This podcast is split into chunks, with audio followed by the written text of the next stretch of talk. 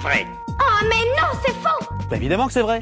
C'est faux, c'est vrai. C'est faux et c'est pure calomnie. Ah, c'est pas faux. Est-ce que la caféine et la théine, c'est la même chose? Alors avant toute chose, je vais aller me faire un petit café pour me réveiller un peu, parce que pour ma part, je suis à peu près sûre que la caféine c'est le plus efficace pour se réveiller. Quoique, ce serait pas plutôt la théine? À moins que ce soit pareil Eh bien figurez-vous que oui Désolé de décevoir les membres de la team thé ou café, mais ce qu'on appelle caféine et théine, c'est en fait exactement la même molécule.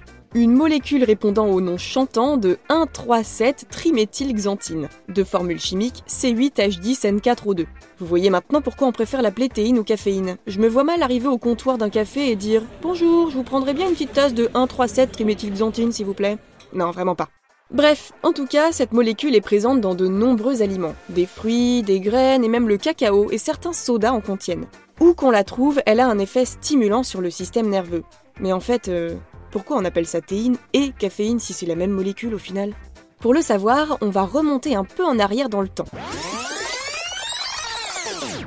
Est environ en 1820, et c'est à ce moment que le chimiste allemand Runge extrait des grains de café une molécule qu'il baptise caféine, avec un K, qu'on traduit en français caféine avec un C. Quelques années plus tard, un certain Alphonse Oudry isole une molécule contenue dans les feuilles de théier et la baptise naturellement théine.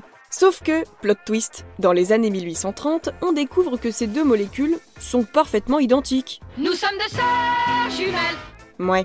Donc au final, la dénomination théine n'est pas parfaitement exacte, même si pour parler de la molécule contenue dans le thé, ça semble plus logique que de l'appeler caféine.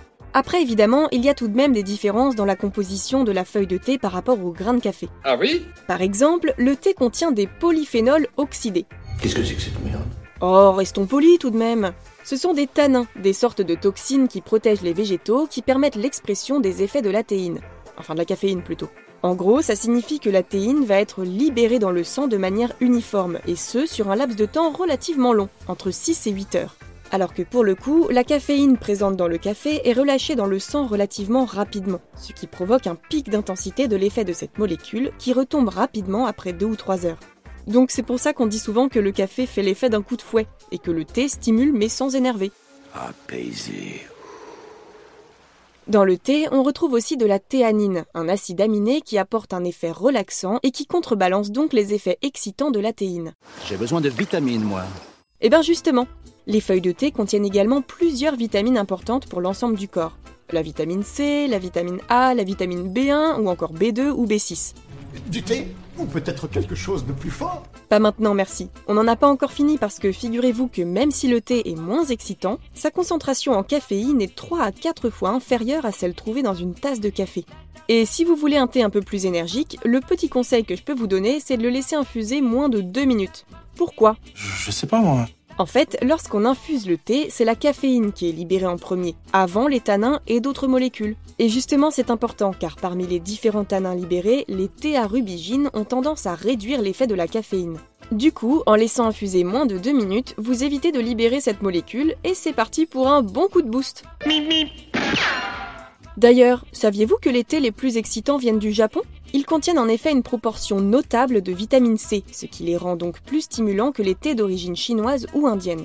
Et sachez aussi que la concentration en caféine dans le thé ne dépend pas de sa couleur. Donc non, si vous entendez dire que le thé vert ou le noir est le plus fort, ce n'est pas forcément vrai. Ça dépend surtout de la partie de la plante qui est utilisée. Les grandes tiges et les petites pommes. N'importe quoi, c'est plutôt les bourgeons et les jeunes pousses qui sont souvent les plus riches en théine, au contraire des tiges et des feuilles basses. Mais sinon, ne cherchez pas plus longtemps et prenez un café pour un effet coup de fouet. Mais tiens, puisqu'on y est, est-ce que le café est bon pour la santé? Parce qu'on dit souvent que trop en boire donne les dents jaunes, mais est-ce qu'il y a autre chose? Le café contient, en plus de la caféine, des antioxydants naturels comme l'acide caféique ou encore l'acide chlorogénique. On les retrouve aussi dans les pigments de certains fruits et ils ont des propriétés anticancérigènes. C'est bien, non? Oh bah oui Alors évidemment, ça ne veut pas dire qu'il faut boire 10 cafés par jour, ce ne serait vraiment pas bon pour le cœur. Mais consommer avec modération, il réduirait les risques de diabète, de maladies cardiovasculaires, de développer la maladie de Parkinson aussi, ou encore des maladies du foie. Mais bon, gardons en tête tout de même que ce n'est pas non plus un médicament et que comme pour tout, il ne faut pas abuser des bonnes choses. Allez, dernière anecdote, et après je vous laisse aller vous faire un petit thé à la menthe, ou alors un déca? Entendu, va pour un petit café. Parfait, parce que je voulais justement vous parler de la façon dont on produit le fameux décaféiné. La caféine peut être retirée du café par plusieurs procédés différents. La première solution, c'est de dissoudre la caféine en utilisant de la vapeur d'eau et du CO2. C'est un peu la voie royale de la décaféination. On rince les grains de café avec du CO2 à l'état fluide, puis on le laisse s'évaporer. Il nous reste alors les arômes de café avec un très faible taux de caféine. Rien d'autre, rien de spécial? Ah non non, mis à part que c'est une méthode qui permet de laisser au grain de café toutes les substances aromatiques et gustatives. Je peux aussi vous parler de la méthode un peu plus économique qui consiste à traiter les grains de café avec des solvants comme l'acétate d'éthyle ou le chlorure de méthylène, qui permettent tout simplement d'éliminer la caféine des grains de café. Bon, le petit souci de cette méthode, c'est que les arômes de café en pâtissent un peu. Mais ton café est franchement dégueulasse. Oui, c'est vrai, mais bon, la bonne nouvelle, c'est qu'une variété de café qui ne contient naturellement pas de caféine a été découverte en Éthiopie en 2004. Donc la question de la décaféination ne se posera bientôt plus. Et pour le thé sans théine, il y a le roi, le rooibos, le rooibos.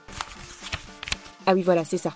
Et pour le thé sans théine, il y a le rooibos. Mais bon, ce n'est pas vraiment un thé, quoi. Espèce de gros Et vous, vous avez d'autres idées reçues à débunker? Envoyez-les nous sur les apps audio ou sur les réseaux sociaux et nous les inclurons dans de futurs épisodes. Pensez à vous abonner à Science ou Fiction et à nos autres podcasts pour ne plus manquer un seul épisode et n'hésitez pas à nous laisser un commentaire pour soutenir notre travail. À bientôt